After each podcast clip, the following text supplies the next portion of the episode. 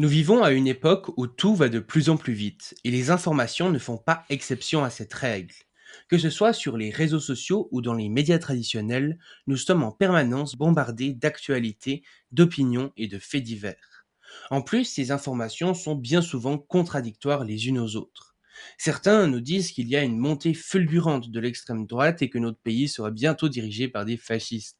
D'autres nous disent que les woke sont de plus en plus nombreux et qu'on n'aura bientôt plus rien le droit de dire sous peine de se faire cancel. Certains nous disent que nous allons vers un effondrement inévitable et que la seule solution pour y faire face est de commencer à décroître dès maintenant. D'autres nous disent que le progrès humain et la technologie qui découle de la croissance économique vont nous sauver. Certains nous disent qu'un changement radical de système est nécessaire et que la seule solution pour y arriver est la révolution sanglante du peuple. D'autres nous disent que le système actuel n'est pas si mal et qu'il suffira de quelques réformes pour régler les problèmes. Bref, notre monde devient de plus en plus complexe et distinguer le vrai du faux est aujourd'hui quasiment impossible. Mais nous avons de la chance, parce que face à ce capharnaüm médiatique, il y a des gens qui ont pris le temps de longuement réfléchir à tous ces sujets. Et du coup, moi, ce que j'adore faire, c'est les interroger pour comprendre quelles sont les conclusions qu'ils ont tirées de leur périple intellectuel. Ces gens, vous en connaissez peut-être deux ou trois. Vous savez, c'est le genre de personnes qui sont capables de prendre du recul sur ce qu'elles voient, qui n'ont aucun problème à remettre en question leurs croyances dès qu'elles ont accès à de nouvelles informations, et qui en plus de ça, parlent avec nuance et ne prétendent pas détenir la vérité. Eh ben aujourd'hui, j'ai réussi à capturer un de ces rares spécimens et c'est pourquoi je suis super content de vous proposer cet entretien avec Noé Jacomet.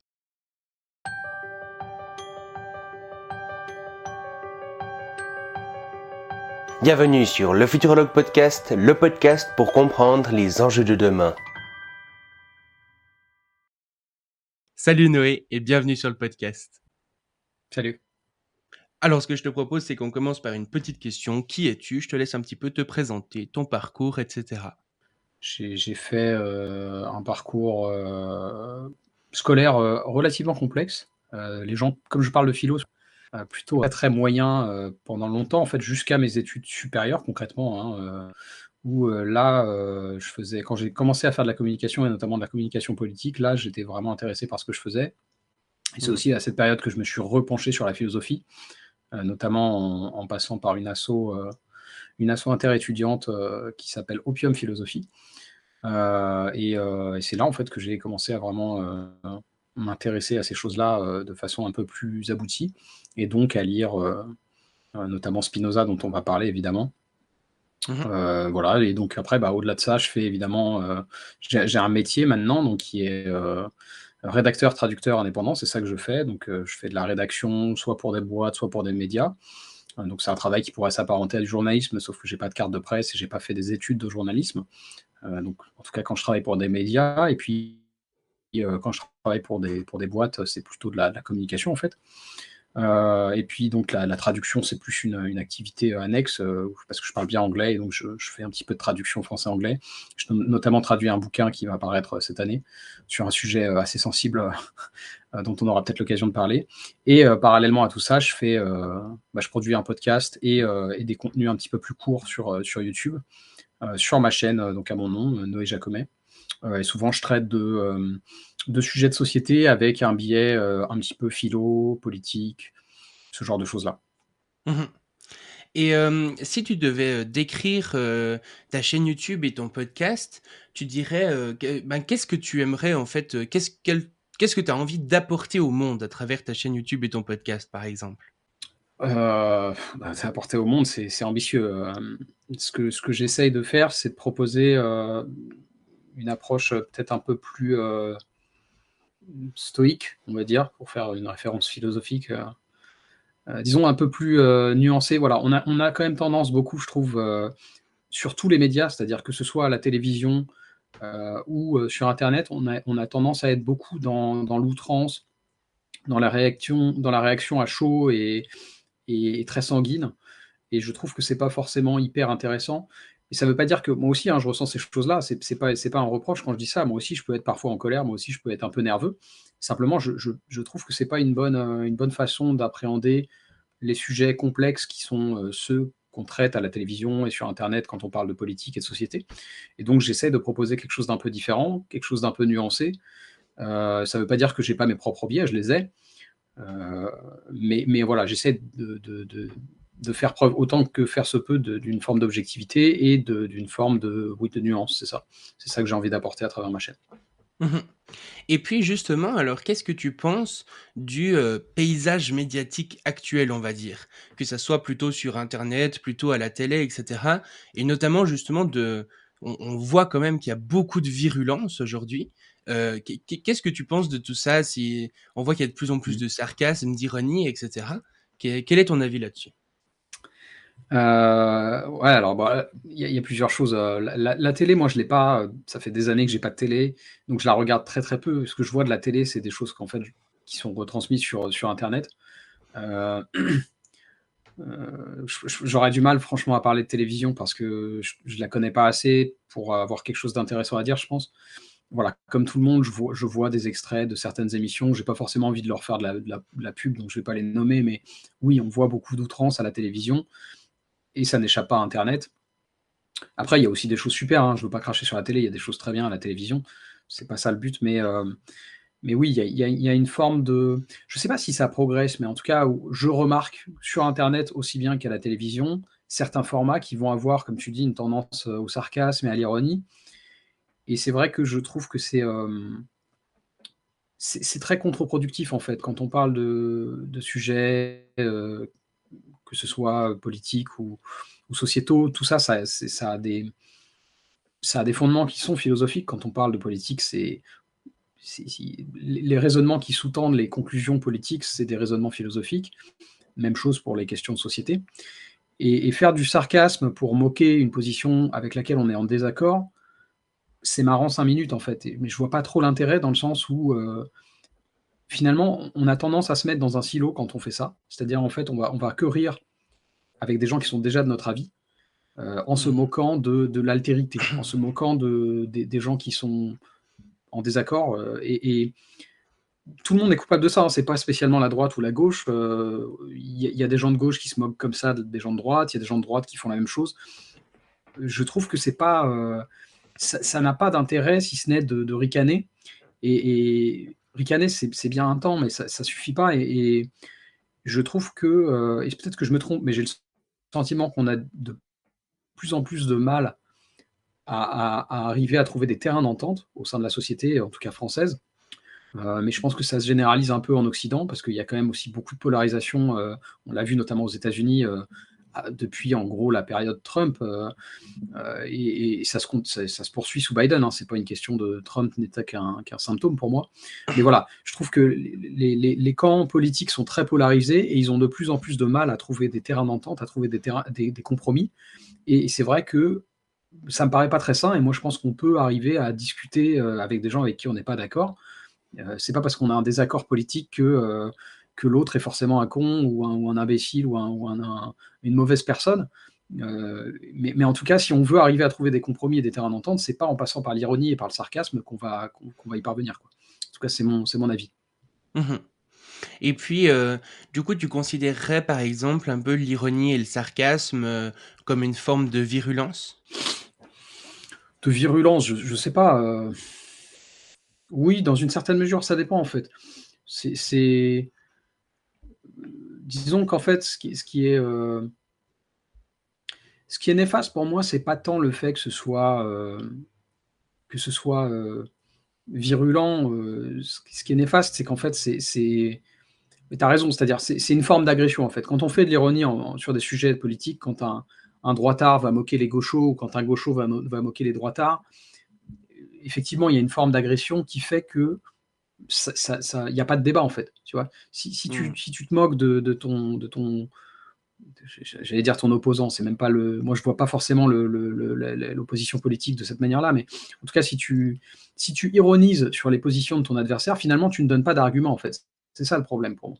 C'est que souvent, très souvent, l'ironie et le sarcasme remplacent les arguments. Tu vois, il y a mmh plein de bonnes raisons de dire que un tel, je vais même pas prendre parti, moi je suis plutôt de gauche, mais au-delà des, des, questions de parti, il y a plein de bonnes raisons et de bons arguments qu'on peut donner pour dire que telle position politique euh, est critiquable. Et l'ironie n'est pas un argument, en fait. C'est ça, moi, qui me pose problème. C'est c'est pas tant le fait que ce soit Mmh. virulent, même si ça l'est un petit peu. Le problème, c'est surtout qu'en fait, l'ironie n'est pas un argument et que très souvent, dans les contenus politiques que je vois, heu, que ce soit à la télévision avec des émissions comme Quotidien, heu, ou sur internet avec des gens, je vais en nommer, mais voilà, des des gens de droite comme Papacito, par exemple, ou bien des gens de gauche comme Usul, ils vont énormément ironiser et et en fait, c'est pas un argument. Tu convaincras personne. Mmh mh. Heu et donc c'est ça que je trouve regrettable. Et puis, hem, on on on voit, heu, émerger justement pour ceux qui connaîtraient pas forcément le terme, enfin tu pourras peut-être l'expliquer toi-même, mais en gros, qu'est-ce que tu penses, disons, du wokisme de manière générale? Est-ce que tu trouves que c'est un terme approprié? Est-ce que toi-même tu te définirais comme étant un woke? Et puis, peut-être donne juste une petite définition pour ceux qui connaîtraient pas le terme avant, mais heu, mais ouais, qu'est-ce que tu penses de tout ça? Hem, je pense que le le qu'est-ce que c'est que le wokisme déjà? Je dis wokisme parce que c'est le terme consacré et même aux États-Unis, on parle de wokism. Heu, c'est effectivement, c'est un terme qui est importé de la langue anglaise parce que c'est un terme qui est importé, enfin, c'est une une idéologie, on va dire, qui est importée, si tant est qu'elle existe et qu'elle soit uniforme, qui est importée des États-Unis. Heu, l'idée donc derrière woke, ça veut dire éveillé en gros. C'est ça que ça veut dire, c'est lié au champ lexical de l'éveil par rapport au sommeil. Heu et aux États-Unis, ça a émergé, je pense, heu, en parallèle de mouvements, qui sont, je sais même pas si on pourrait dire décoloniaux, parce qu'ils ont en plus, c'est ça qui est très très bizarre, le contexte français sur ces questions-là, qui sont des questions liées, aux aux aux tensions ethniques, aux enfin, soit le contexte français est complètement différent du contexte américain, donc pour moi, ça a pas forcément de sens, mais je comprends qu'on ait besoin de mots un peu fourre-tout, Mmh heu, pour pour parler de ça. Après moi moi, je me définirais pas comme ça. Je suis même pas convaincu que ce soit vrai que ce soit vraiment existant, heu, en en France. Enfin, dans une certaine mesure, il y a des choses qui peuvent s'en rapprocher, mais c'est très, heu je me méfie un peu de ce terme-là parce que c'est très flou. Heu, il y a des choses qui ont été corrélées, on va dire, au mouvement woke qui m'inquiètent. Mmh mh. Heu, par exemple, le fait qu'on on v on veuille, heu, annuler cancel, on parle souvent de cancel culture. Effectivement, ça, c'est des choses qu'on a vues dans les pays anglo-saxons, c'est-à-dire que quand il y allait quand il y avait, par exemple, je me souviens que je crois que c'était, au Royaume-Uni, il devait y avoir une, conférence de Steve Bannon. Je sais plus où c'était, je me demande si c'était pas à Oxford. Heu, donc Steve Bannon, pour ceux qui se souviennent pas, c'était l'un des conseillers principaux et l'un des artisans principaux de la victoire de Trump, heu heu, en 2016. Heu et donc Steve Bannon avait été invité à parler, je crois, à Oxford et il y avait eu tout un tas de d'élèves, et de jeunes gens qui étaient, en désaccord, complet avec ses idées, ce qui est mon cas aussi, mais qui, au-delà de ça, considéraient qu'il était de leur devoir de l'empêcher de venir s'exprimer. Heu et donc c'est ça qu'on appelle cancel culture et c'est quelque chose avec lequel moi je suis fondamentalement en désaccord. C'est-à-dire que je pense qu'il y a très, très peu de cas, il y en a, hein, mais je pense qu'il y a très, très peu de cas qui justifient qu'on qu'on Mmh comment dire? Qu'on qu'on interdise à quelqu'un de s'exprimer. Mais ouais, après, j'ai pas grand-chose de pertinent à dire sur le wokisme parce que c'est c'est un terme qui est, heu, si tu veux, c'est c'est c'est toujours le problème avec ces termes fourre-tout, c'est que différentes personnes vont mettre différentes choses derrière et et moi moi n'ayant pas fait, heu, suffisamment de recherches sur ce que c'est que le wokisme, heu, j'ai pas de de d'intéressant à dire là-dessus. Il y a des ch il y a des choses qui peuvent être, sans doute, pertinentes, philosophiquement, politiquement, derrière des mouvements qui s'apparenteraient au wokisme et d'autres Mmh qui me paraissent moins, intéressantes. Mais voilà, j'ai pas grand-chose de plus à dire là-dessus, quoi. Mmh mh. Moi moi, j'ai quand même l'impression que c'est, aujourd'hui une sorte, de de de mot un petit peu justement fourre-tout pour disqualifier un petit peu n'importe qui, de d'un tantinet progressiste, heu, socialement, où on va dire: «Ah ouais, il est woke» et puis tout d'un coup ça va faire, heu: «Ah ouais, il est woke» donc heu, il y a Mmh. même pas besoin de discuter, il y a pas besoin d'analyser ses arguments. C'est, Ouais, un petit peu comme on pourrait dire, facho, depuis la gauche, mais Ouais, mais tout à voilà fait. Mmh je suis d'accord, je suis complètement d'accord. Il y a il y a un côté épouvantail effectivement qui est utilisé à tort et à travers, notamment sur certains plateaux télé, heu Mmh mh. heu, qui appartiennent par exemple à monsieur Bolloré ou voilà, pour pas en dire trop. Et puis, heu et puis justement, tu parlais d'exemples de cancel culture aux aux États-Unis. Est-ce que tu penses qu'en France, c'est aussi un problème la cancel culture ou bien c'est, justement aux États-Unis et cetera? Je je pense que c'est beaucoup moins un problème en France que ce ce qu'en disent certains justement sur les plateaux télé qu'on évoquait. Je Euh, je dis pas que ça n'existe pas. Je, crois qu'il y a eu deux, trois cas où il y a des intervenants qui ont été un peu chahutés, euh, notamment, je crois, à Sciences Po, mais je me, me souviens plus très bien. Euh, voilà, maintenant, c'est extrêmement minoritaire et faire une fixette là-dessus, comme le font certains éditorialistes de droite, me paraît totalement aberrant. Je veux dire, il y, a, il y a des problèmes bien plus importants au sein de la société française. Ça ne veut pas dire que philosophiquement, je, trouve ça tolérable. Moi, je te dis, dans, à part dans des cas vraiment d'appel à la violence, je pense qu'il faut avoir une très très grande liberté d'expression. Mais mhm. donc, je, ne suis pas du tout pour le fait qu'on empêche des, intervenants de s'exprimer lors de conférences, mais c'est extrêmement minoritaire et je pense pas du tout que c'est un problème euh, euh, important euh, en France. C'est un problème mhm. important philosophiquement, mais, mais c'est des tendances extrêmement minoritaires, je pense, au sein de la société française. Et du coup, à la question qui est souvent posée, un petit peu, euh, est-ce qu'il faut débattre avec l'extrême droite Toi, tu aurais plutôt tendance à répondre oui? Oui, bien sûr, bien sûr.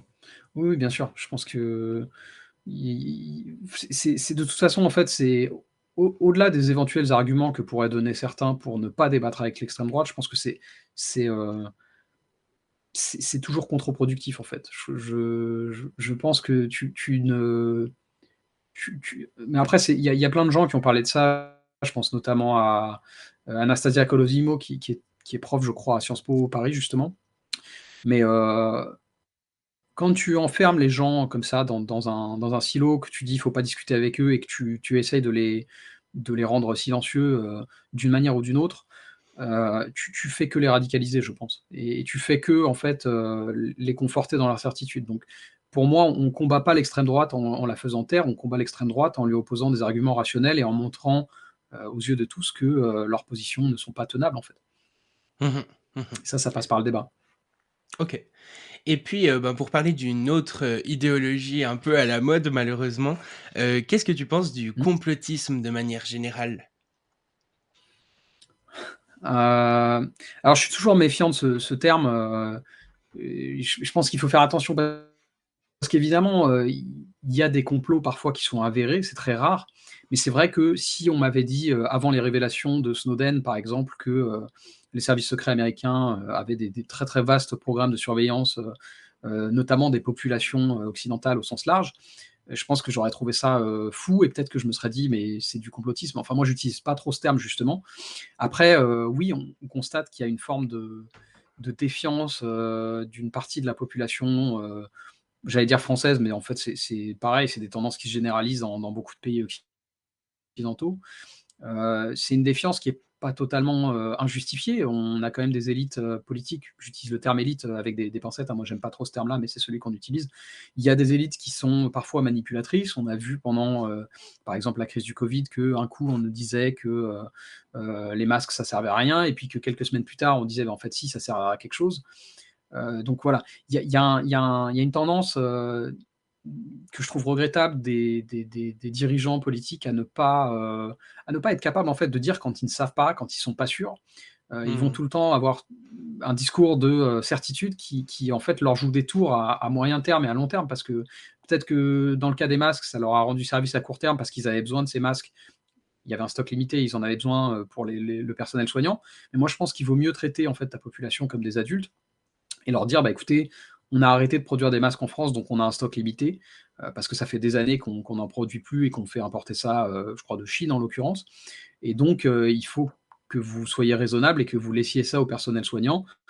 Si vous êtes confiné chez vous, a priori, vous n'aurez pas spécialement besoin de masques, si ce n'est pour aller faire des courses, donc n'en achetez pas. Enfin, tu vois, je pense qu'il vaut toujours mieux traiter en fait tes citoyens comme des adultes plutôt que de les prendre pour mmh. des crétins. Euh, parce qu'en plus, ça se retourne contre toi à long terme. Je veux dire, ils, se sont décrédibilisés avec cette histoire. Donc après, au-delà de ça, il y a aussi un autre problème qui est celui que tu désignais en filigrane, c'est que il y a des gens qui sont dans une paranoïa complètement euh, délirante euh, et qui vont se mettre à croire des trucs mais farfelus au possible et en fait à, ne plus faire la distinction entre des voix qui sont raisonnables dans la critique du discours gouvernemental et des voix qui ne le sont absolument pas. On a mmh vu ça encore une fois énormément avec le, le, Covid, moi, c'est un, un sujet qui est cher à mon cœur parce que j'ai plusieurs proches euh, qui sont rentrés, je trouve, dans des, dans des dynamiques euh, qui, moi, me paraissent euh, regrettables. Évidemment, eux, ils diraient la même chose de moi, hein, qui, qui, qui, se suis... Moi, je me suis plutôt fié au discours de certains médecins que je jugeais suffisamment indépendants des pouvoirs politiques pour leur faire confiance, et qui en même temps disaient que les vaccins fonctionnent, que euh, l'hydroxychloroquine ne fonctionne pas. Et je veux dire, là-dessus, il y a un consensus scientifique, c'est indiscutable. Donc mhm. voilà, des gens comme euh, le professeur Raoult me paraissent être euh, des gens à l'éthique très discutable. je sais que ça plaît pas à certains d'entendre ça, parce que pour quelques-uns, c'est un héros. Euh, pour moi, c'est pas un héros, pour moi, c'est un magouilleur, et, je, trouve ça regrettable de ne pas être capable de faire la part des choses. C'est pas parce qu'on dit que euh, Raoult est un magouilleur qu'on est un fan de Macron, euh, et inversement, c'est pas parce qu'on dit que sur X ou Y raison, enfin sur X ou Y sujet, Macron euh, dit pas que des bêtises qu'on est fan de lui. Moi, j'ai jamais voté pour lui. Je, je, suis pas du tout un fan de ses politiques publiques. Simplement, euh, si euh, si Macron dit le mur de mon appart est blanc, je vais pas dire le contraire juste parce que c'est Macron qui l'a dit. Il se trouve que le mur de mon appart est blanc et donc voilà. Il y a un moment où faut être, faut, essayer d'être objectif quoi. Voilà. Je sais pas mhm. trop si ça répond à ta question, mais c'est, je pense qu'il faut essayer de trouver un entre deux là aussi quoi. Ouais, bah ça, ça rentre un petit peu dans, dans ce dont tu parlais de finalement on arrive on arrive de moins en moins à trouver une sorte de consensus commun. On arrive de moins en moins à mmh. se mettre d'accord sur euh, ouais, des, des, des, des, croyances communes qui permettent de, de faire société et d'aller ensemble. Et euh, finalement, on se retrouve avec des gens qui euh, vraiment s'extrémisent d'un point de vue enfin vraiment énorme, quoi, et qui ne qui vont se couper par exemple des médias traditionnels pour euh, ne plus du tout en entendre parler et qui vont rester euh, uniquement dans leur sphère euh, complotisme, etc., avec des gens qui les confortent. Et en plus, déjà que l'humain a un bien naturel pour faire ça, en plus avec tout ce qui s'est passé avec les réseaux sociaux, les, enfin les réseaux sociaux qui ont, largement intérêt à faire ça pour d'un point de vue financier, c'est vrai que mmh. ce, je, je pense en fait que c'est limite un des plus gros problèmes parce qu'on fait face à des problèmes qui sont quand même énormes, tu vois, des problèmes environnementaux, des problèmes sociaux, etc.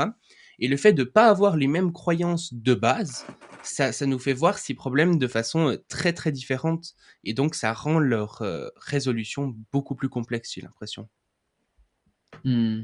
Je, suis assez d'accord. Euh, après, on revient voilà, sur, ce qu'on a déjà évoqué, c'est-à-dire qu'il y, a une polarisation qui est importante de bah, de, différents en fait, cercles de, la société civile. Euh, comme tu l'as très bien dit, les, les, réseaux sociaux ont été, euh, j'allais dire conçus, c'est pas tout à fait vrai, mais en tout cas, ils ont été très euh, modifiés ces dernières, ces dernières années pour maximiser ce qu'on appelle l'engagement. Et il se trouve que l'engagement passe par des choses qui vont jouer beaucoup sur nos biais individuels, c'est-à-dire bah, tout ce qui est biais de confirmation, la tendance naturelle qu'on a à à, rentrer dans ce qu'on appelle les bulles d'opinion. Enfin voilà, c'est des choses qui sont, qui sont connues. Euh, je, pense que c'est pas gravé dans la roche. Je pense que il y a aussi des prises de conscience autour de ça, notamment à travers euh, des discussions comme celles qu'on est en train d'avoir. Euh, mhm. donc, donc, voilà, je pense que ça, peut tout à fait évoluer dans le bon sens, mais c'est vrai que à l'heure actuelle, on, on, est encore un peu enfermé dans, dans, des, des, comment dire, des, des fonctionnements, notamment algorithmiques, qui sont qui sont un peu inquiétants. Mmh Et puis, euh, ben pour les questions d'après, je vais poser euh, deux, trois questions de politique. Du coup, je pense que c'est mmh intéressant, avant de, commencer ça, bah déjà que les gens sachent comment est-ce que toi, tu te positionnes politiquement, si tu es d'accord de le dire. bien sûr, bien sûr. Oui, moi, je suis pas du tout. Euh, il y a beaucoup de gens qui considèrent que c'est très privé, qu'on ne doit pas dire pour qui on vote, etc. Moi, je ne suis pas du tout comme ça j'ai très facilement tendance à, dire ce que je vais faire. Ça ne veut pas dire que je considère que les, doivent me suivre. Simplement, je trouve que c'est important d'être transparent sur. Euh, tu sais, on dit souvent d'où tu parles. Mmh. Euh, c'est un truc un peu de gaucho, mais, mais je trouve que c'est important effectivement de savoir euh, quelles sont les opinions qui, qui, vont influencer la personne qui s'exprime publiquement. Donc moi, je me situe plutôt à gauche. Après, la gauche, c'est assez large. Il y, a, il y, a, des choses différentes. Moi, moi, ce qui est, si tu veux, comment je pourrais résumer ça? Disons que peut-être une bonne une bonne façon de me situer, ce serait de, dire ce que je lis, les journaux que je lis notamment. Euh, et moi, il y a principalement deux journaux que je lis euh, beaucoup, euh, journaux français, c'est Le Monde diplomatique, qui est quand même très très à gauche, et Marianne, qui est un peu plus, on va dire, orienté laïque. donc les deux sont pas tout à fait situés pareil, et moi je me situe un peu entre les deux. Pardon, je pense qu'il y a une sirène que tu as dû entendre. Mmh. c'est les, bienfaits de, la ville de Paris. Euh, donc voilà, je, suis, euh, je, suis, je, suis, situé à gauche, euh, avec une certaine tendance souverainiste sur certaines questions et, moins souverainiste sur d'autres. je trouve ça dommage que, par exemple, la France abandonne certains secteurs qu'on appelle stratégiques à d'autres puissances étrangères mais par d'autres aspects, je peux être aussi un peu fédéraliste. Donc c'est voilà, je, suis un peu entre deux chaises là aussi. Euh, je, suis sceptique de certains aspects de l'Union européenne parce que je trouve qu'il y, a un déni démocratique très important dans ces institutions. Et en même temps, je suis pas non plus un Frexiteur. Je pense pas qu'il faut sortir de, de l'Union euh, nécessairement. Enfin, voilà, je, suis. C'est des questions complexes où en plus j'ai un avis qui est pas tranché parce que tout simplement, euh, je maîtrise pas tous les tous les aspects de ces questions-là. Hein. Moi, j'ai pas de formation en économie. Euh, j'ai pas d'ailleurs non plus de formation en philosophie. Enfin, je l'ai faite en autodidacte ma formation, c'est-à-dire que je lis par moi-même, mais j'ai pas pas un parcours académique en philosophie. J'ai pas un parcours académique non plus en journalisme. voilà ma formation, c'est un, un, un, master de communication politique, donc c'est limité ce que je connais. Donc, euh, donc, donc voilà, euh, ouais, je ne sais pas si ça répond à ta question. Voilà, moi je me situe à gauche avec euh, certains biais qui sont liés au fait que je trouve que la religion ne doit pas prendre trop de place dans un État. et que ouais, peut-être une des questions centrales pour moi à l'heure actuelle, c'est, je pense, la redistribution des richesses et une forme de, ouais, de justice fiscale en fait. C'est ça. C'est, je trouve pas normal que des, très grandes entreprises euh, puissent échapper à l'impôt comme elles le font, et je trouve pas normal non plus que des, individus euh, comme euh, Bernard Arnault, François Pinault, Elon Musk ou Jeff Bezos possèdent autant d'argent. Voilà, je pense que ça, c'est, là avec ces, quelques idées qui sont centrales pour moi, vous pouvez me situer à peu près politiquement. Mmh Et puis, euh, comment tu dirais que ça a évolué au cours de ta vie? Disons, euh, la première fois que tu as eu un peu une opinion politique jusqu'à maintenant, est-ce que tu as changé d'avis sur, euh, beaucoup de choses? Sur quoi en particulier, par exemple? ouais, alors ouais, c'est une bonne question. oui, oui, bien sûr, évidemment, mon mon engagement politique a commencé, beaucoup plus à gauche que ça, moi, si tu veux, la première fois que j'ai voté, c'était pour le, c'était pour Besancenot, donc euh, ça devait être. Je me demande si c'était pas LCR encore à l'époque. Euh, donc évidemment, je suis moins à gauche que ça aujourd'hui. Euh, et oui, bien sûr, mes, opinions ont changé sur plein de sujets. si tu veux un exemple, justement, quand j'étais ado j'étais vraiment, alors j'ai jamais été encarté nulle part, hein, mais je, trouvais que Besancenot était très charismatique et, il l'est d'ailleurs. Je le trouve toujours ça, même si je suis pas toujours d'accord avec lui aujourd'hui mais justement, un, exemple euh, d'une position politique euh, sur laquelle j'ai changé, c'est, euh, si je ne me trompe pas, et ça doit être encore vrai aujourd'hui, mais le NPA et Besancenot sont pour, grosso modo, l'abolition des frontières, on pourrait dire. Mmh C'est-à-dire qu'ils pensent que les individus doivent avoir la liberté de circuler à l'échelle internationale sans, sans aucune encombre ou très peu. et moi, c'est pas quelque chose que je, que je pense aujourd'hui. Je pense que, que malheureusement, il faut, il faut mettre en place un certain nombre de, barrières euh, euh, parce que en fait, c'est un, débat très complexe, mais euh, mon opinion, c'est qu'en fait, les flux migratoires n'étant pas rationnels, ils n'engendrent pas que des bonnes choses. Et donc, en fait, si, tu, si tu mets aucune, aucune frontière et que en fait, tu, tu, laisses libre cours à l'immigration, tu vas en fait ne faire que déplacer la misère. Et tu vois, accueillir des gens, si c'est pour mal les recevoir, je vois pas trop l'intérêt. quoi.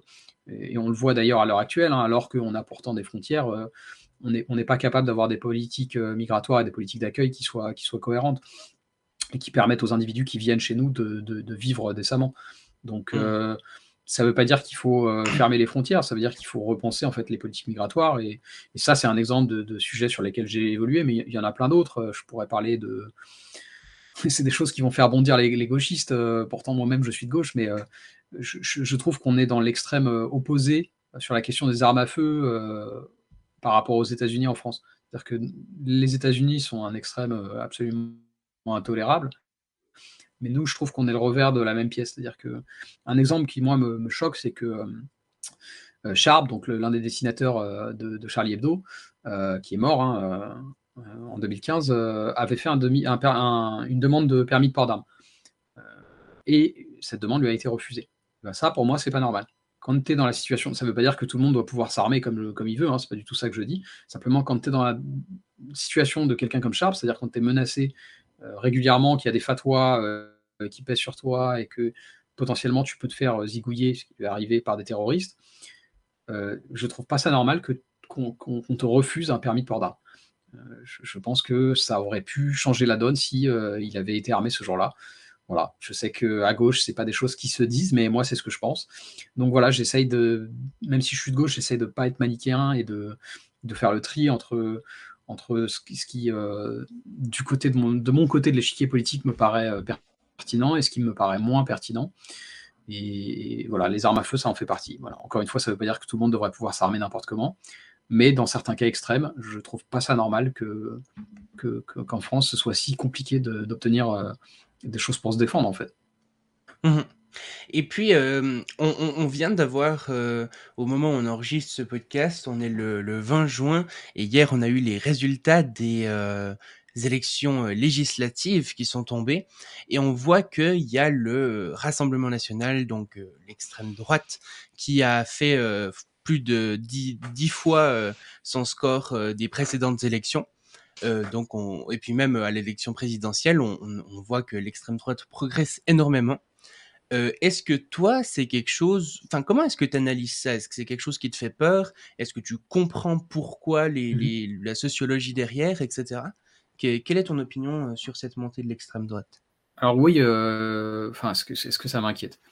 Dans une certaine mesure, ça m'inquiète effectivement le, succès du, Rassemblement national. Après, je, le comprends aussi après, c'est toujours des débats ça au sein de la gauche, mais oui, il y, a des gens qui vont dire que euh, quelqu'un comme Guy euh, euh, a complètement tort dans sa façon de voir ce qu'il appelle la France périphérique. Moi, je fais plutôt partie de ceux qui pensent qu'il a plutôt raison. et c'est comme ça que je, comprends le, succès du, du vote euh, Rassemblement national. Après, là, dans le cas des élections législatives, euh, bah, je suis partagé. Je suis partagé parce que euh, d'un côté, c'est un parti dont je suis absolument pas fan, le Rassemblement national. et d'un autre côté, je suis pas fan non plus de, Ensemble, donc le, parti présidentiel, on va dire. Et, et, moi, personnellement, je vais pas faire de mystère. Hein. J'ai voté NUPES aux, élections législatives, qui a, qui, a, obtenu pas mal de sièges aussi. Euh, donc je suis surtout intéressé en fait par ces résultats sur le, succès du PES et le fait qu'il y ait une possibilité d'avoir euh, des contre-pouvoirs intéressants à l'Assemblée nationale. Après, on verra ce que ça donne. Euh, oui, bien sûr, c'est toujours, toujours étonnant de voir des partis comme les Républicains et le Parti socialiste perdre autant en fait. D'un autre côté, je pense que c'est la conséquence de ce qui a été opéré avec le changement pris par bah, par, euh, par la façon dont fonctionne le, système partisan français euh, à l'arrivée de Macron. on verra ce que ça donne. Moi, par nature, je ne suis pas quelqu'un qui soit, suis très pessimiste. Je pense que l'humanité, sur le long terme, en tout cas, arrive à, s'en sortir. Alors, c'est pas une règle absolue, mais voilà, je suis pas particulièrement inquiet je pense que euh, l'avenir nous dira ce que, peuvent faire euh, les partis, euh, on va dire, dissidents de l'Assemblée nationale, que ce soit NUPES, enfin, donc, qui n'est pas un parti, mais un rassemblement de partis, ou le RN, ils pourront avoir un pouvoir de nuisance, entre guillemets, contre le parti d'Emmanuel Macron. Et ça, je pense que ça peut être intéressant. Après, il ne faut pas oublier qu'on est dans la Ve République en France, que la Ve République, elle a quand même été conçue pour maximiser le pouvoir du président. Hmm. Euh, et, euh, voilà, c'est le gouvernement qui fixe euh, l'ordre du jour à l'Assemblée. il y a aussi le 49.3 qui permet de vraiment faire passer des choses si on a envie de les faire passer. Donc voilà, moi je suis pas non plus dupe sur le fait que les parlementaires aient un pouvoir très très important en France. C'est pas le cas.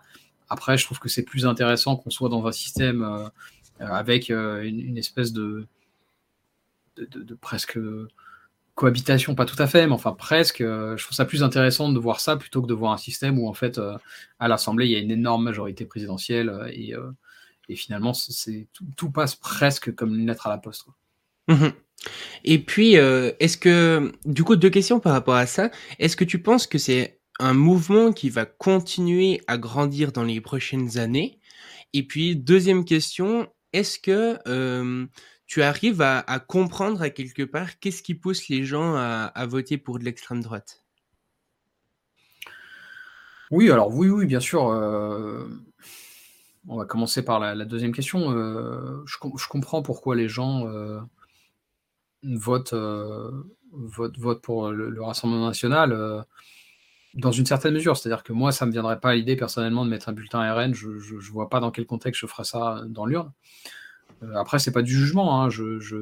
chacun a ses opinions, mais ce que je comprends en fait, en tout cas, et ce, qui, me paraît. Euh, le, côté inquiétant, justement, c'est pas tant que les gens votent RN, pour moi, c'est surtout que dans beaucoup de cas, ils le font par. Euh, bah, on en revient en fait à ce qu'on évoquait plus tôt, c'est-à-dire la, défiance qu'ils ont vis-à-vis de, ce qu'ils perçoivent comme les élites politiques, euh, et notamment là qui sont incarnés par Macron, qui en plus a des côtés parfois très méprisants. Hein. On se souvient de, son discours sur euh, emmerder les non-vaccinés. Bon, est-ce que c'était très intelligent de dire ça? Je crois pas.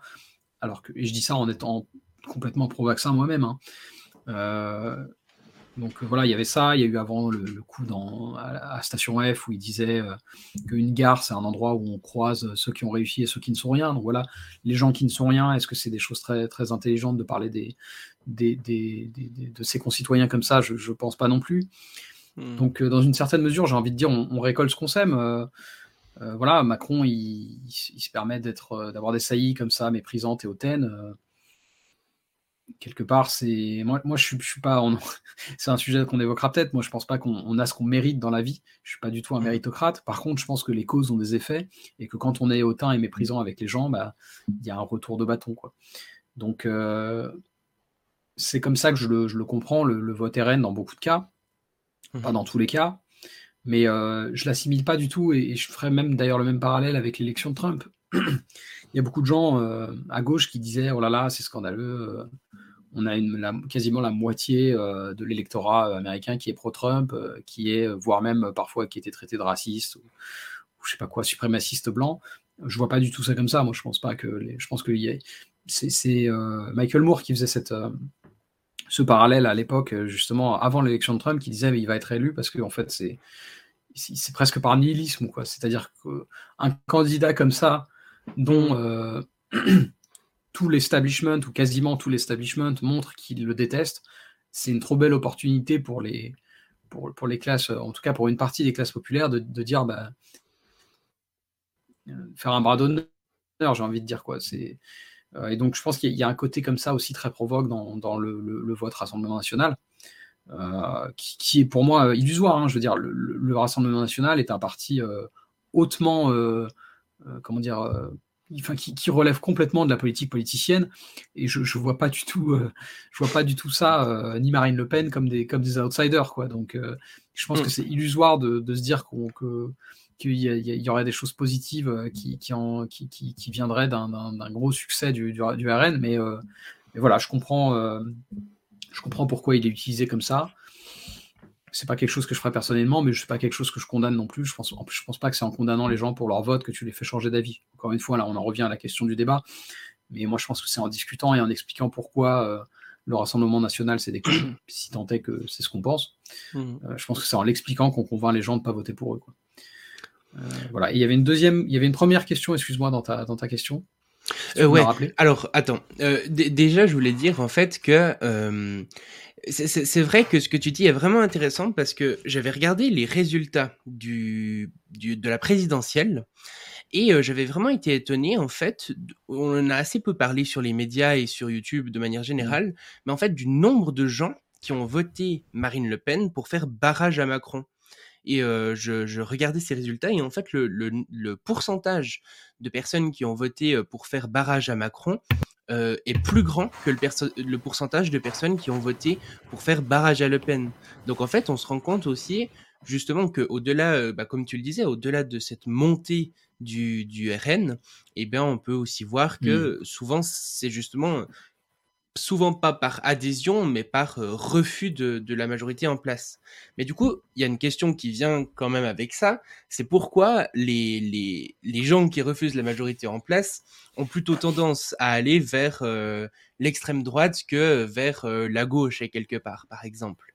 Tu vois, parce qu'on pourrait se dire, bah, les, les, gens, disons la catégorie de personnes qui votent extrême droite, si on regarde un petit peu ça de manière sociologique, tu vois, euh, on pourrait se dire que c'est des électeurs de gauche typiques euh, normalement. Et pourtant, il y en a quand même beaucoup qui vont vers l'extrême droite. Alors je dis, la gauche a aussi gagné en popularité, par exemple aux législatives, mais ouais, peut-être pas aussi rapidement en tout cas que l'extrême droite. Je sais pas ce que tu penses de ça. Je pense qu'il y, a plusieurs choses. Je pense que par rapport à, l'électorat, c'est-à-dire aux, catégories socio-professionnelles des gens qui vont voter pour le RN, effectivement, on constate qu'il y a une partie de l'électorat traditionnel de la gauche qui s'est déportée euh, vers, euh, vers le Rassemblement national. Euh, je pense que ça a plusieurs causes, mais, mais l'une d'entre elles, c'est que je pense que le, la gauche a quand même changé son discours. beaucoup de gens diraient ces dernières années, mais en fait, ça fait, ça fait 40 ans que la gauche évolue depuis le tournant qui a été pris pendant les années 80 c'est pas du tout quelque chose de, récent. Mais euh, donc je, pense qu'il y a, un changement du discours de la gauche qui a fait que euh, il y a une partie de son électorat qui s'est euh, qui s'est déplacé vers, le, Rassemblement national. Et puis je pense aussi que ça c'est pour la première partie de ta question sur finalement au-delà de ça, qu'est-ce qui pousse les gens à, voter plutôt pour, pour le, RN que pour d'autres alternatives, on va dire anti-Macron? Mmh euh, je pense qu'une des raisons, c'est aussi justement le discours médiatique, en fait. Et là, on en revient à ce qu'on disait euh, il y a quelques instants sur Trump, c'est en fait, si les médias mainstream, dans leur ensemble, il y a quelques, quelques exceptions, pardon, mais si dans leur ensemble, les gens disent, oh là là, lui, lui, il est vilain, comme en fait, tu vas avoir euh, au sein de ces classes-là, ces catégories socio-professionnelles-là, un, certain rejet de, de ce qu'ils perçoivent comme être l'élite, encore une fois, j'utilise ce terme avec des pincettes, c'est pas un terme que j'aime. Mais, forcément, si, l'élite perçue te dit ça c'est vilain, bah, tu as envie d'aller vers, vers ça, tu vois. Naturellement, tu vas dire, mais en fait, ils me disent que ça, euh, c'est pas bien. Mais comme je leur fais pas confiance, je vais, avoir envie de, de, voter pour, pour, le, pour le méchant, entre guillemets. Euh, sauf qu'en en fait, et là, ça aussi, c'est bien connu, euh, par beaucoup d'aspects, en tout cas au présidentiel, le, le, RN est utilisé comme un repoussoir pour faire ce qu'on appelle toujours le, fameux front républicain euh, euh, pour, pour permettre l'élection, en l'occurrence d'Emmanuel Macron. Ça a été fait en, 2017, on nous a refait le coup en 2022, même si c'était plus, plus serré ce coup-ci. voilà, moi je pense qu'il y, a, le, bloc centre libéral représenté par Macron a tout intérêt à être mis face à, au repoussoir du Rassemblement national parce que on le voit bien au dernier moment dans l'urne, euh, les gens euh, se disent euh, très souvent, en tout cas les gens qui sont justement libéraux, plutôt centre-gauche, centre-droit, ils ont tendance à se dire tout, sauf, tout sauf le Rassemblement national. Moi, à titre personnel, j'aime pas ce concept du barrage. c'est pour ça que je vote blanc. depuis un petit moment, hein. la première fois que j'ai voté blanc, c'était en 2017, justement au second tour, où j'ai dit, bah, en fait, moi, j'ai pas du tout envie de faire élire quelqu'un comme Emmanuel Macron. J'ai pas non plus envie de participer à une éventuelle élection de Marine Le Pen, donc donc je ne choisirais pas en fait. Mais là, c'est tout un autre sujet. Mmh Alors bah, justement, on peut, euh, on peut parler de ça cinq minutes. Euh, tu as donc euh, voté blanc au premier tour et au deuxième tour de cette élection présidentielle mmh et tu as voté NUPES du coup aux législatives. Pourquoi, mmh pourquoi est-ce que tu as voté du coup, tu n'as pas voté blanc du coup aux législatives par exemple? Euh, bah ouais, c'est une, bonne question, effectivement, euh, que, on m'a déjà posé en privé. Euh, effectivement, ça peut paraître surprenant de, quelqu'un qui voterait blanc au premier tour des présidentielles, pourquoi il voterait pas blanc aussi aux législatives? Mais en fait, l'une des raisons qui m'a poussé à voter blanc au premier tour, alors, alors, que je suis un électeur de gauche, c'est que justement, la gauche était incapable de faire union. Euh, et donc là, si tu veux, avec la NUPES, il y avait un, justement, en fait, ce, paradigme était changé. C'est-à-dire que euh, là, on était dans un contexte où euh, différents partis de gauche, donc le PCF, le PS, bon, le PS, on peut discuter si c'est un parti de gauche, mais le PS, le PCF, la France Insoumise et, Europe Écologie Les Verts ont fait, ont fait front commun. Et ça, ça justifiait, de mon point de vue en tout cas, que je, me salissent les mains, si on peut dire, et que je leur donne mon, vote, même si je suis pas toujours d'accord avec euh, plein, plein de. Tu vois, je, je, blaguais sur le PS parce que j'ai pas vraiment envie de voter sur le PS. Et d'ailleurs, j'ai un ami qui hésitait à voter PS qui, euh, mais dans sa circonscription, c'était un, un, candidat Parti socialiste qui était euh, qui représentait la Nupes, et il a dit ça, je peux pas, tu vois. Hmm. et, je peux le comprendre parce que par certains aspects, quand on est de gauche, beaucoup de gens considèrent que le, le PS a un peu trahi. Euh, et voilà, ça, se, défend comme position. Donc, donc voilà, mais là, pour faire court, la raison pour laquelle j'ai voté NUPES ce coup-ci, alors que j'ai voté blanc au premier tour des présidentielles, c'est parce que là, les, différents leaders de gauche ont réussi quand même à mettre un tout petit peu leurs égaux de côté euh, pour faire front commun, et je trouvais que ça, ça, justifiait une petite récompense, si on peut mhm. dire comme ça. Excellent. Et euh, du coup, pourquoi, euh, pourquoi est-ce que tu as voté blanc au, présidentiel? Quelle est la stratégie derrière le vote blanc? Oui, bah, alors tu connais déjà, parce qu'on en a déjà un peu parlé en privé, mais oui, moi, moi, mon idée, si tu veux. Alors, il y a plusieurs raisons qui font que j'ai voté blanc au premier tour. Euh, la, première, on vient de l'évoquer, c'est le fait que, que, je trouvais ça pas, pas bien, en fait, que la gauche soit incapable de s'unir et qu'on ait 4, euh, 5 euh, candidatures de gauche. tu vois, le fait qu'on ait deux partis trotskistes, il y a un moment où il faut arrêter de déconner. tu vois, c'est juste une dispersion des voix qui a, qui, a, aucun sens. Alors, certains me diront, oui, ils sont pas d'accord entre eux, entre, entre Nathalie Arthaud et, Philippe Poutou, ils sont pas toujours d'accord. Certes, mais enfin, ça reste deux partis d'extrême gauche Quoi. Euh, donc mm. voilà, le, fait que les gens aient tant d'ego qui soient incapables de faire front commun, c'est un, premier motif pour moi de dire bah, en fait, vous n'aurez pas mon vote, puisque vous voulez jouer comme ça, moi je ne vous donnerai pas mon vote et je voterai blanc. Et, puis après, il y a effectivement un calcul qui est ce que tu entendais dans ta question, qui est que je, trouve que le, vote blanc est un potentiel outil démocratique qui est euh, trop souvent méprisé. Euh, et dont j'aimerais qu'il soit valorisé. Et donc, après, on peut discuter de ça. Hein. Il, y a, des gens qui ne sont pas du tout d'accord avec moi. J'avais parlé avec le streamer euh, Calivision, par exemple, donc Lisandre, qui disait Mais en fait, si tu veux que le vote blanc soit reconnu, tu aurais plus intérêt à voter pour quelqu'un qui, dit qu'il veut faire reconnaître le vote blanc. Ça peut mhm. s'envisager. Moi, mon calcul personnel, c'est de dire en fait, plus on sera nombreux à voter blanc régulièrement et à faire monter le vote blanc, plus les médias vont être euh, fatalement obligés d'en parler en fait. Et donc, plus on va lui donner un crédit d'abord médiatique, ce qui en fait, à terme, pourrait euh, lui donner, euh, enfin disons, donner l'idée à des, parlementaires, par exemple, de dire, mais en fait, peut-être qu'on devrait arrêter de ne de, pas prendre ça au sérieux et euh, donner un vrai poids euh, au vote blanc. Et, là-dessus, j'ajoute qu'il y a quand même une évolution positive, puisque on dit tout le temps, oui, le vote blanc n'est pas pris en compte.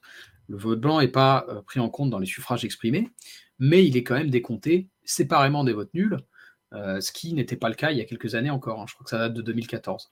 Donc il y a une évolution, alors que certains jugent négatif, que moi personnellement je juge positif, parce que je considère qu'un vote blanc et un vote nul, c'est pas tout à fait la même chose.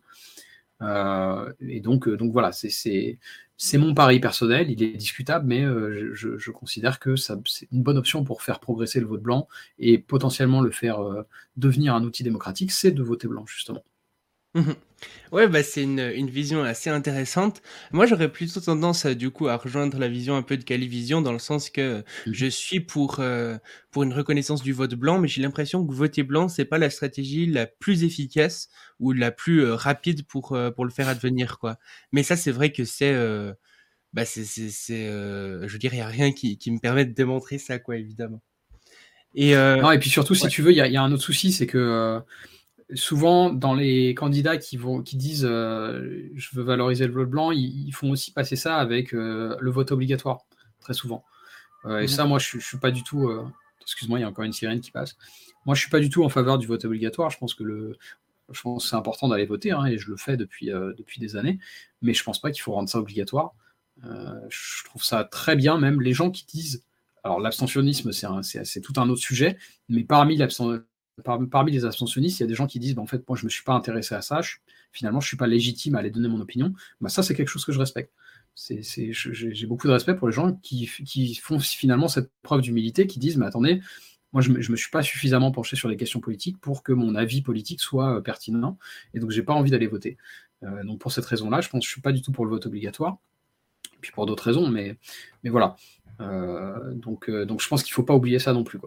OK, ouais, effectivement, c'est, c'est intéressant. J'y avais pas pensé comme ça et heu, bah, si, euh, les gens ça intéresse de creuser un petit peu le sujet et tout, tu as quand même fait, euh, pas mal de vidéos sur, euh, le vote blanc et sur les autres sujets qu'on a traités aussi. Donc en tout cas, si les mmh gens veulent, creuser un petit peu tout ça, allez voir la chaîne YouTube de Noé Jacomet et d'ailleurs sur ta chaîne YouTube, il y a eu, quelque chose quand même d'assez drôle où tu as eu, un débat avec, Victor Ferry du coup, par, vidéo interposée sur le thème de la méritocratie. Et du coup, bah, je te mmh propose qu'on parle de ça. Euh, j'ai quelques questions là-dessus. Euh, la première, c'est déjà, ben, est-ce que toi, tu considères qu'aujourd'hui, on vit dans une mmh. méritocratie? Non, pas du tout. Non, non, mais je, considère que la.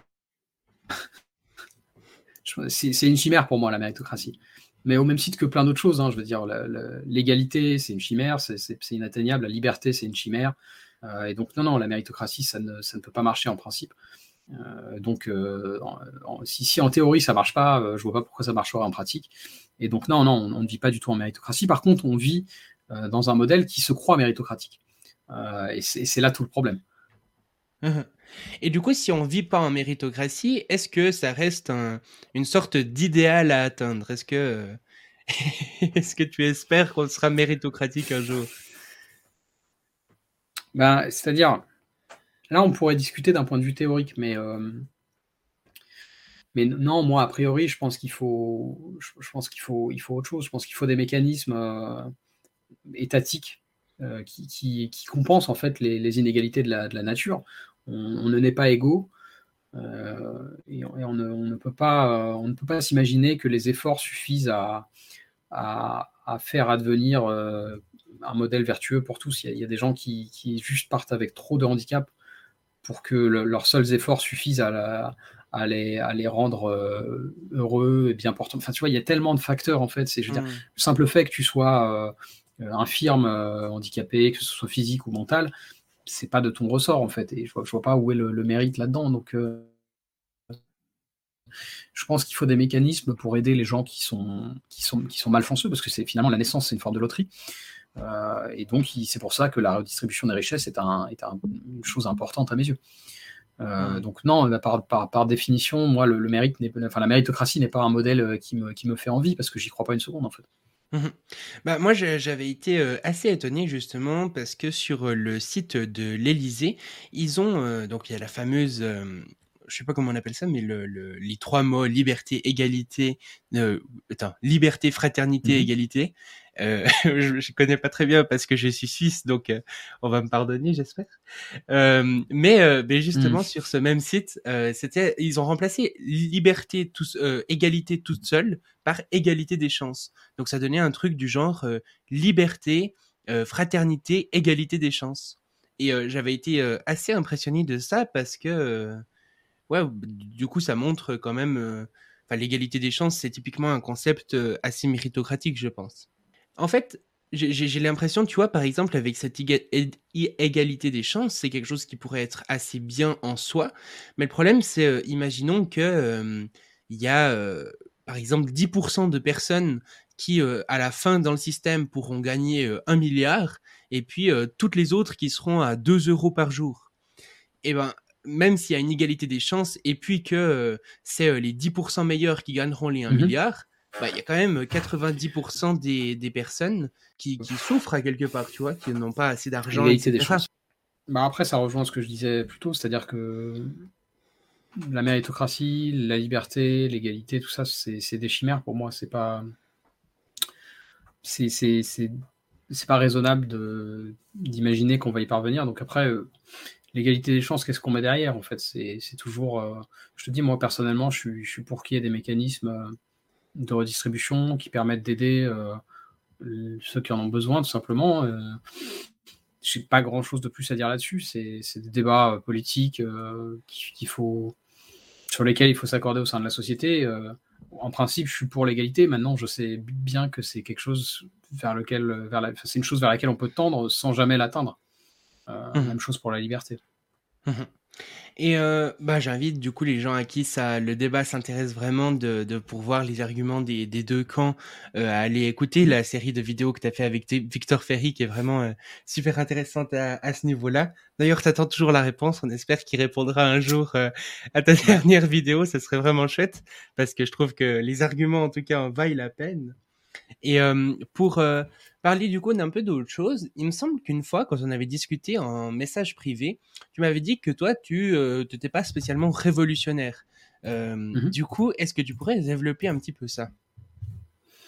Oui, oui, bah parce qu'après, ça, c'est un paradigme, hein, disons, c'est une dichotomie qui est chère à la gauche, c'est toujours les réformistes et les révolutionnaires. Moi, je, moi, je suis pas je suis quelqu'un qui n'aime pas la violence, tout simplement. Donc, je pense, je pense, que si on peut transformer la société sans passer par des épisodes de violence, il faut essayer de privilégier cette voie-là. Mhm. Euh, voilà, est-ce que la, révolution, c'est une mauvaise chose? C'est toujours compliqué à dire. C'est des questions, là, on en rentre sur, dans le domaine de la philosophie morale, et notamment de ce qu'on appelle le conséquentialisme. si si les conséquences d'une crise euh, sont suffisamment bonnes d'un point de vue utilitariste pour la justifier, on peut la défendre. Mais c'est vrai que par défaut, moi, je suis, quelqu'un qui pense que si on peut éviter euh, au maximum à la société, euh, de, aux individus, hein, parce que c'est les individus qui composent la société, de se déchirer les uns les autres, il vaut mieux essayer d'éviter ça. Donc, je suis, c'est tout simplement pour des raisons de morale, de philosophie morale, que je suis pas, je suis pas révolutionnaire. Je pense que si on peut transformer le système de façon douce, il vaut mieux le faire. Maintenant, malheureusement, euh, on voit bien que euh, les élites euh, politiques sont, toujours, ont toujours du mal à, politique, pas que politique d'ailleurs, financière aussi, ont toujours du mal à, redistribuer correctement leurs avantages, qu'il s'agisse d'avantages d'influence ou d'avantages financiers, pécuniers. Donc, L'équilibre euh, est dur à trouver. Je pense qu'on peut s'en sortir sans, passer par des épisodes de violence, mais je, comprends qu'on ne soit pas d'accord avec moi. Mhm. Donc euh, tu penses que ça sera, euh, ça sera possible justement de... de... Enfin, e-, est-ce que tu penses qu'il y a besoin, par exemple, d'un changement radical de système, par exemple, sortie du capitalisme, mise en place de décroissance, etc. Ou bien est-ce que justement tu penses que le système actuel est quand même pas trop mal fichu et que avec euh, des, des, réformes, on pourra, euh, on pourra l'améliorer euh, de sorte à ce qu'il devienne parfait presque, pas parfait, mais tu vois ce que je veux dire. Quoi. Alors, je pense que le système actuel est assez mal fichu. par, par plein d'aspects, mais je pense qu'on peut quand même le transformer. Il n'est pas suffisamment mal fichu pour qu'on ne puisse pas le transformer par des réformes. Il y a, y a plein de choses, il y a plein de sujets. ce serait compliqué de faire un, un, inventaire là, mais, mais tu vois, ne serait-ce que des taxations euh, sur, sur des transactions financières comme celle qui est proposée par Attaque, donc ça fait des années, hein, c'est la taxe Tobin. Euh, c'est des, taxes euh, très très basses, mais sur des, sur des énormes transactions financières qui, représentent du coup des sommes d'argent en termes de valeur qui sont importantes. voilà, il y, y, a plein de choses qu'on peut mettre en place à l'échelle internationale. Maintenant, il faut avoir des volontés politiques derrière qui sont pas encore là suffisamment. Qu'est-ce qui fait que du jour au lendemain, les, volontés politiques euh, apparaissent Souvent, malheureusement, c'est des crises. On a vu que là, il y avait un regain d'intérêt pour des questions, en tout cas en France, euh, d'ordre euh, souveraineté nationale sur certains secteurs stratégiques liés à la crise du Covid. On s'est rendu compte que, bah oui, avoir des hôpitaux publics qui fonctionnent, c'était intéressant, que avoir la capacité de produire sur notre territoire euh, certaines choses, comme par exemple des masques, c'était intéressant. Voilà, donc on en revient à la, question sur la, révolution ou le réformisme. Est-ce qu'il faut forcément que ça se passe mal pour que euh, les volontés politiques euh, apparaissent et, matérialisent des choses concrètes? J'ai peur que oui, j'espère que non, mais j'ai peur que oui.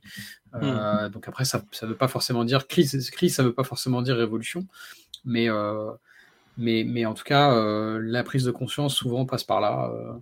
voilà, après, moi, j'ai quand même l'espoir que, euh, à force d'influence, à force de justement de, d'initiatives citoyennes sur, sur, ces questions-là, on, puisse influencer l'opinion suffisamment pour, pour faire pencher la balance sur certaines questions, mais ça reste à prouver. Ok, intéressant. Et du coup, tu, tu, as fait plusieurs vidéos, tu as fait, il me semble, trois vidéos sur le sujet euh, du transhumanisme et euh, de l'immortalité biologique. Euh, qu'est-ce que tu penses mmh du mouvement transhumaniste de manière générale? Alors, déjà, pas grand-chose parce que je suis pas un expert, donc j'ai toujours tendance à me, à me méfier de ma, propre opinion quand elle n'est pas, quand elle pas éclairée. Euh, donc je suis assez agnostique sur beaucoup de questions liées au transhumanisme. C'est vrai que moi, ce qui m'avait fait pas mal réfléchir là-dessus, c'était ma lecture de Yuval Noah Harari, donc euh, en l'occurrence de Homo Deus. Mhm. Par définition, moi, je sais que ça choque beaucoup de gens quand on dit, euh, quand on parle de, quête d'immortalité, etc. Les gens disent, mais finalement, c'est c'est aller contre la nature de, de dire que, que l'homme ne doit pas mourir. Moi, je pense que c'est plus compliqué que ça. Je pense que déjà, déjà en termes de, logique, cet argument, c'est ce qu'on appelle un paralogisme naturaliste. C'est-à-dire dire que parce que quelque chose est comme il est dans la nature, il ne faut pas le changer, c'est pas un bon argument. Euh, parce que sinon, en fait, il y a plein de choses. Enfin, je veux dire, le viol, ça fait partie de, la nature aussi, et on est tous d'accord pour dire que le viol, c'est pas bien. Quasiment tous d'accord. Euh, donc, euh, donc, tu vois, c'est pas un argument en fait. C'est pas parce que tu retrouves quelque chose dans la nature que ça, justifie son existence. Et hmm. donc, de la même manière, euh, philosophiquement, je suis pas nécessairement opposé à, ce qu'on mène des réflexions sur l'immortalité. maintenant, évidemment que quand tu envisages des choses comme ça, qui sont des changements radicaux de, la façon dont, existe l'humanité, ça, engendre potentiellement des problèmes. Et c'est justement pour ça que je trouve que les questions portées par le, les mouvements transhumanistes et des, auteurs comme Harari sont intéressantes, parce que eux, en fait, contrairement à ce que les gens qui ne les ont pas lus pensent, bah, ils essayent de réfléchir aux éventuels problèmes que pourraient poser ces questions-là, euh, au point de vue moral, au point de vue philosophique. Hmm. Et, et, je trouve que c'est, important, parce que qu'on le veuille ou non, de toute façon, les sciences font que tu vois, on pourrait dire la même chose sur la robotique euh, ou sur l'intelligence artificielle. Du moins, c'est, en fait, on va être amené à, à, rentrer dans des paradigmes où, ces questions-là vont avoir leur importance. Et donc, plus tôt on y réfléchit, mieux c'est. Et je pense pas du tout que ce soit un crime, euh, un crime, enfin, disons, un scandale intellectuel de, de, se pencher sur ces questions-là, quoi. Ok, intéressant. Ouais, c'est, euh, je, te rejoins beaucoup là-dessus et effectivement, euh, il y a cette vision souvent du transhumaniste un petit peu technophile, tu vois, qui va euh, mmh. prendre toutes les technologies comme elles viennent en disant c'est cool, alors qu'en réalité, j'ai l'impression que c'est justement ceux qui réfléchissent le plus en fait à qu'est-ce qui est bien, qu'est-ce qui est pas bien et comment bien réguler pour qu'il y ait des choses cool qui arrivent, etc. Quoi. Mais, mais ouais, mmh. vraiment intéressant du coup. Et sur ta chaîne, dans quasiment toutes les vidéos, j'ai l'impression que tu cites Spinoza. Euh, peu importe le sujet dont tu parles, Spinoza euh, vient se placer par là. Et euh, je trouve effectivement que c'est toujours intéressant. Personnellement, je l'ai pas lu. Mais du coup, qu'est-ce qui fait que tu aimes autant Spinoza? Euh, je pense qu'il y a plusieurs, euh, il y a plusieurs choses. Alors c'est vrai que je le cite souvent. C'est peut-être pas chaque vidéo, mais c'est très souvent. mais alors il y, a, plusieurs raisons qui font que je le cite souvent. Déjà, c'est le philosophe que je connais le mieux parce que c'est celui que j'ai le plus lu. Donc forcément, j'ai naturellement tendance à me tourner vers lui. Euh, après, pourquoi j'aime tant Spinoza? Un, aspect que je trouve vraiment intéressant chez Spinoza, c'est que il a eu des, des intuitions qui se sont avérées vraies bien plus tard, mais il les a eues donc au XVIIe siècle. Et ça, je trouve ça fascinant, tu vois. C'est-à-dire que, au contraire de par exemple Descartes, parce que c'était un contemporain de Descartes, mais au contraire de Descartes, lui, il s'est pas trompé sur le, dualisme corps et esprit, parce que dans, la philosophie de Descartes, il y a une distinction très très rigide entre le corps et l'esprit. Alors qu'au contraire, euh, Spinoza, lui, euh, a l'intuition très très tôt que en fait, c'est pas si simple que ça, que, que l'esprit c'est potentiellement un produit du corps, ce qui est le cas, euh, et, que, donc euh, il ne faut, pas, faut pas tout de suite partir dans des délires euh, sur voilà c'est ça une distinction rigide entre corps et esprit et, imaginer que, que, le, que, les deux sont indépendants l'un de l'autre et il a eu plein d'autres intuitions comme ça, notamment sur la liberté, enfin sur en tout cas le, libre arbitre. et voilà, après il y, a des choses que je connais moins de Spinoza. Moi, je connais beaucoup plus sa philosophie sur justement la question du libre arbitre et du déterminisme que je ne connais euh, euh, ce qu'il dit sur Dieu, parce qu'il y, a tout aussi, notamment dans l'éthique qui est son, livre phare, il y a, les premières parties sont, sont, sont, liées à, au Dieu de Spinoza, qui, euh, qui évidemment n'a rien à voir avec le Dieu des juifs ou des chrétiens ou des musulmans, c'est quelque chose de complètement différent. Et ça, je connais un peu moins. Mais euh, je, voilà, je trouve qu'il a, il a eu des intuitions euh, incroyables pour son époque, et c'est une des raisons qui font que je, je, je le, le, lis euh, régulièrement euh, et que je, je, le trouve si, si fascinant. Mmh voilà, après, il y a sans doute d'autres raisons, peut-être plus, euh, plus inconscientes et, et moins, moins intéressantes. c'est pas, tu vois, en, en, philosophie, on a quand même beaucoup tendance à. En tout cas, les gens qui s'y intéressent sur le tard, sur le tas, pardon, sont, sont sont souvent portés sur Nietzsche. Et c'est vrai que moi, j'ai une tendance à, être un peu euh, ce qu'on va appeler l'underdog en anglais, c'est-à-dire que je n'aime pas ce qui fait consensus, tu vois. Donc, euh, si tout le monde me dit mhm. ah Nietzsche c'est génial, je vais plutôt aller vers autre chose parce que j'aime pas. Euh, peut-être j'ai peut-être un esprit de contradiction, je sais pas. Mais Spinoza avait un côté quand j'ai commencé à me pencher sur lui, il avait un côté presque comment dire sous-côté qui, me, qui me donnait envie de, de, de, de me plonger là-dedans. Donc peut-être que ça, ça joue aussi, tu vois, je sais pas. Mhm. Ok, ok. Ouais, ça, bah, du coup, ça donne envie de, lire tout ça. Euh, mais, mais il me semble que c'est quand même un auteur euh, assez compliqué à lire. Si les gens veulent s'intéresser à ça, euh, toi, tu les, tu les renverrais quoi, disons, comme première ressource, que ce soit une vidéo, un livre, une conférence, ou pour commencer à s'intéresser à ce sujet C'est compliqué de te répondre de tête, parce qu'effectivement, il y a, y, a y a plein de choses à, à voir et à lire sur Spinoza ou de Spinoza. Moi, des ressources que j'ai bien aimées, c'est c'est aussi le, c'est, le fait de pas uniquement lire ses œuvres, mais aussi de, lire des biographies de lui. Mmh euh, notamment, il y en a une que je trouve euh, très intéressante qui s'appelle Vie de Spinoza, Vie au pluriel, qui l'adorait et quelqu'un qui euh, le détestait, des gens qui étaient des contemporains. et donc, je trouve ça intéressant parce que du coup, tu as la vie de, quelqu'un qui le trouve super et quelqu'un qui le trouve nul. Et, donc, c'est un très bon livre. Je crois que c'est aux éditions Alia. Euh, qui est une maison d'édition très, très bien d'ailleurs. Donc je recommande ça. C'est un petit livre euh, très sympa qui, raconte un petit peu la vie de Spinoza. Euh, il y a énormément de ressources sur YouTube. Je ne pourrais pas tout citer, mais il y a des conférences très bien. Qui, parlent de Spinoza? Alors, si vous aimez bien Steven Nadler, Steven Nadler en parle très bien. En plus, c'est un Américain, mais qui parle français, donc ça donne pas mal de ressources francophone. Je sais qu'il était passé chez euh, La Tronche en Biais, je crois qu'il était passé, mhm. Steven Nadler. Euh, c'est un spécialiste de Spinoza qui en parle très bien. Euh, il y, en a d'autres. le précepteur parle très bien de Spinoza aussi. Précepteur qui est un vulgarisateur philosophie sur YouTube. Je trouve qu'il parle très très bien de Spinoza. Il y en a sûrement que qui me viennent pas en tête là. après, sur, ses œuvres à lui, je pense qu'il ne faut pas s'en faire euh, non plus une montagne. Euh, on, dit que c'est dur à lire Spinoza parce qu'on ne sait pas comment lire Spinoza en fait. Euh, Spinoza, ça se lit pas, c'est pas, pas un roman Spinoza. On lit, lit pas l'éthique en commençant du début et en allant à la fin d'une traite. Ça marche pas comme ça. en tout cas, moi, je le, le vis pas comme ça et je sais qu'il y a plein d'autres gens qui ne, y compris des experts comme Maxime Revers, qui disent qu'il faut pas lire Spinoza comme ça. Mmh Spinoza, ça se lit tout cas, moi, je vais dire comment je le lis. C'est moi, je vais me focaliser sur une partie de l'éthique et je vais euh, lire euh, euh, certaines parties de, de, de, de, cette, de cette même partie-là, en fait. Donc, c'est vraiment, il ne faut pas avoir peur de, lire ça de façon fragmentaire et surtout, il ne faut pas avoir peur de faire des recherches dessus ou même d'en discuter avec d'autres gens qui, qui, le lisent. C'est-à-dire que c'est une pensée qui a, qui a, quand même vieilli, qui a été traduite. Déjà, il faut savoir qu'il écrivait en latin. Hein. donc, ça a été traduit plein de fois à travers, à travers les, les différentes périodes les, traductions qu'on a aujourd'hui euh, en français sont pour certaines assez datées. Hein. Euh, je crois que c'est le début du XXe siècle, donc euh, ça, ça a 100 ans en fait. Mm. Maxime Revers en a publié une traduction que j'ai pas encore lue récemment.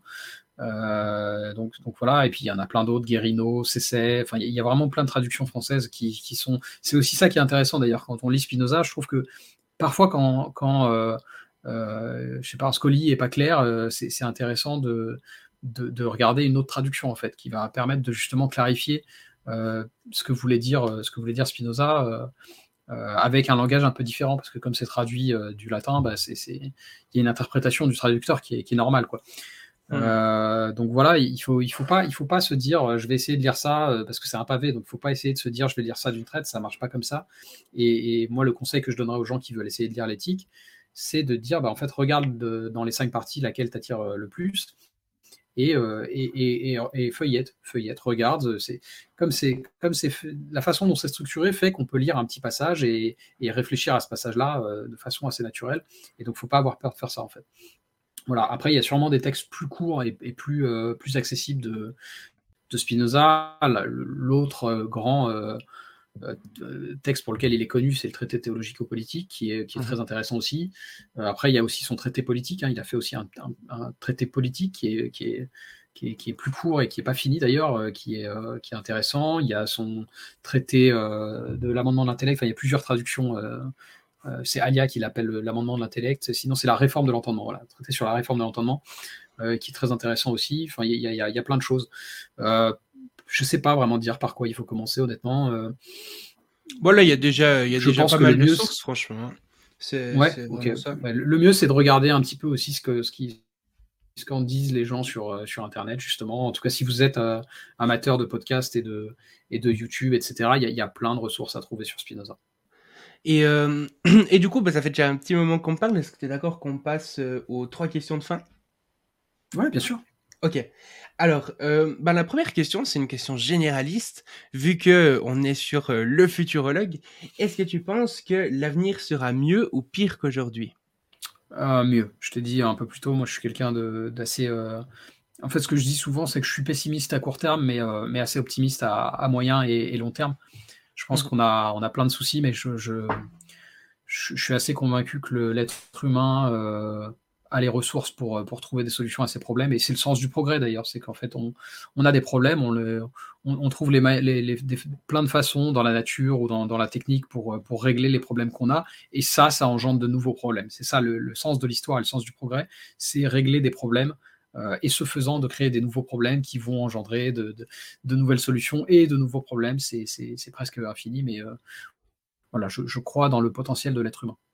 Et du coup, tu dis que tu es pessimiste euh, à court terme. Tu dirais euh, à partir de quand, du coup, ça va devenir euh, optimiste si tu devais mettre une date? Ça se compte en décennies, je dirais. Je, je, pense que. Mais d'ailleurs, c'est marrant parce qu'il y a une étude qui, qui était assez intéressante qui, qui montrait que, en règle générale, les gens avaient tendance à être complètement dans l'erreur sur le, nombre de changements qui pouvaient advenir au sein d'une seule année. Euh, c'est-à-dire qu'ils voyaient ça complètement à la hausse. Ils se disaient, mais en fait, une année, c'est super long, il se passe plein de trucs en une année. Et inversement, sur une décennie, ils faisaient l'inverse. C'est-à-dire, ils disaient, non, mais une décennie, il se passe pas grand-chose. Et moi, je crois que c'est beaucoup plus l'inverse. Je pense qu'il y, y, a plein de choses qui peuvent, euh, qui peuvent advenir sur 10 ans, mais au contraire, sur un an, c'est très réduit. Euh, et, c'est ce que montrent un peu les données là-dessus. Donc, je sais pas, je ne pourrais pas te dire, mais je pense qu'en 2-3 décennies, on, on, est capable de régler pas mal de problèmes. Quoi. Mmh Et tu penses qu'on va les, résoudre euh, principalement par euh, un changement de système ou bien principalement justement avec euh, de, des progrès techniques et technologiques?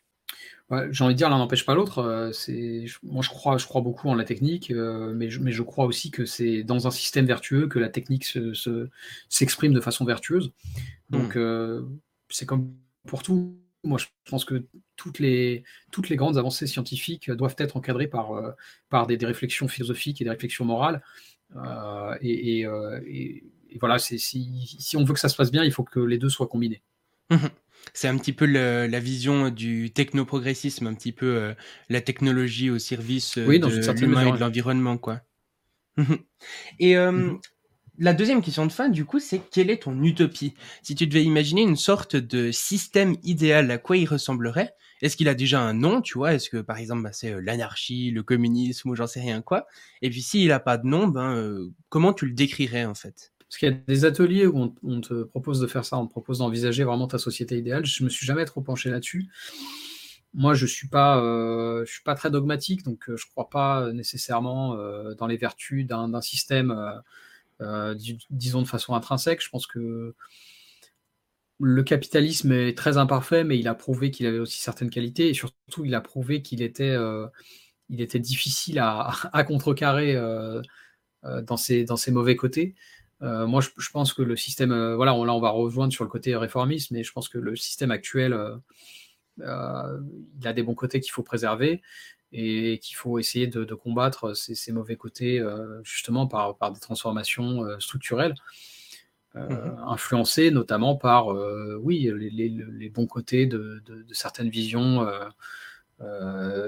très à gauche me paraissent. voilà, je pense qu'il faire une synthèse de, de, ce que le communisme avait d'intéressant avec ce que le, ce que le, capitalisme a d'intéressant me paraît pas saugrenu. Ok, intéressant. Ouais, euh, ok, ok, marrant.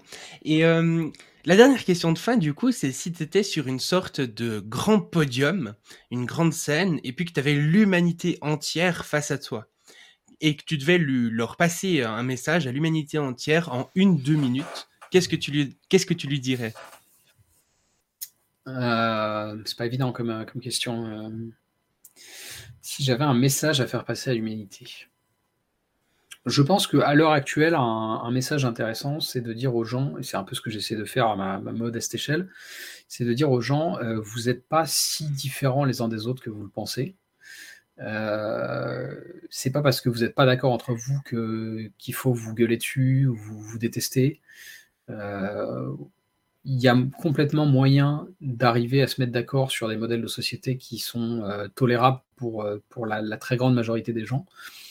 Mmh. Et, en discutant les uns avec les autres, en vous rapprochant les uns des autres, même, ceux, même quand vous n'êtes pas d'accord, vous allez voir que vous avez aussi euh, des atomes crochus, vous avez aussi des affinités, et vous avez des choses sur lesquelles vous pouvez construire des, modèles communs.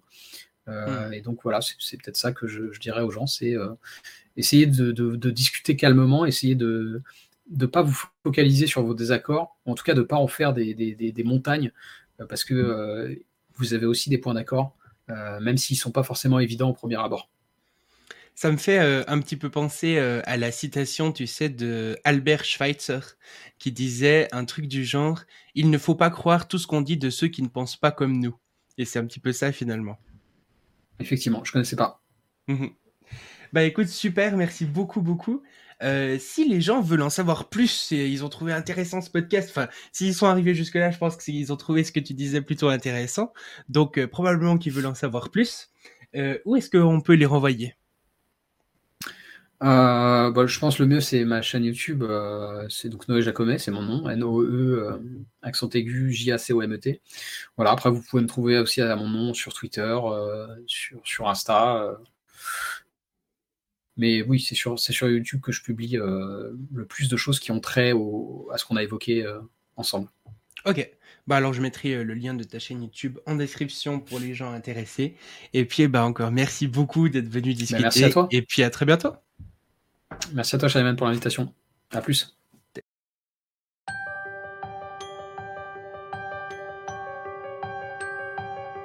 Merci d'avoir écouté le Futur Podcast, le podcast pour comprendre les enjeux de demain.